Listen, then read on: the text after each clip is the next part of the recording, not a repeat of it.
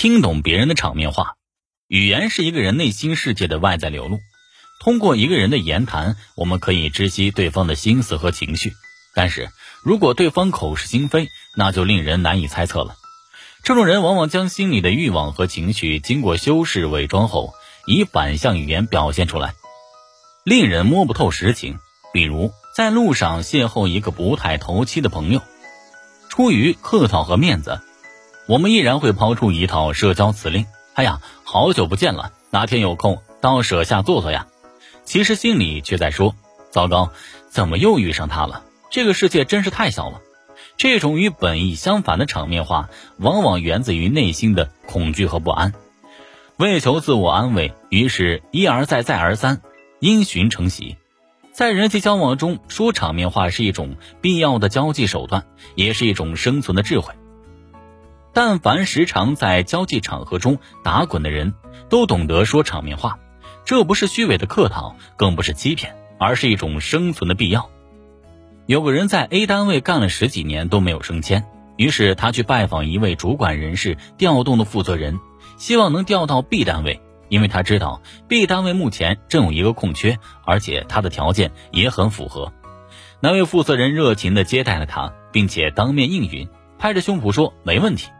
他千恩万谢，然后回到家里等消息。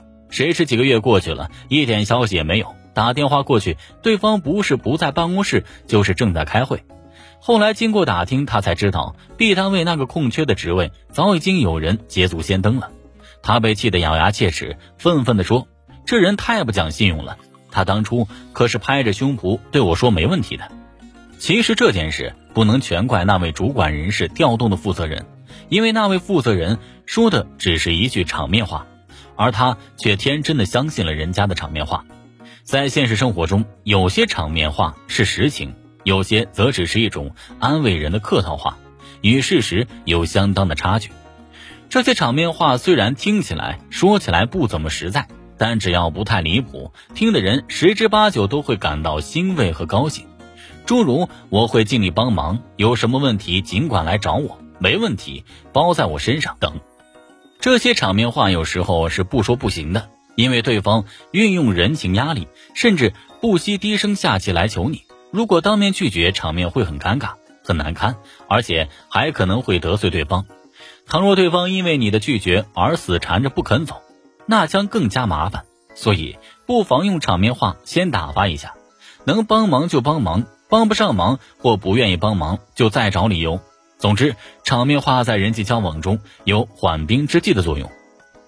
对于别人拍胸脯答应的场面话，你只能姑且听之，不可过分信之，以免希望越大，失望越大。因为人情似纸，世事难料，你应该做好最坏的打算。其实要知道对方说的到底是不是场面话也不难，事后不妨求证一下。如果对方闪烁其词、虚与委蛇，或者避而不见，即便见了也必谈主题，那么基本上就可以断定对方说的是场面话。在人际交往中，我们对别人的场面话只能姑且听之，对其真实性要有所保留。对于同意、称赞或恭维的场面话，我们要保持冷静和客观，千万不要因为别人的一两句场面话就乐昏了头。只有这样，我们才能看清楚对方的心意究竟如何。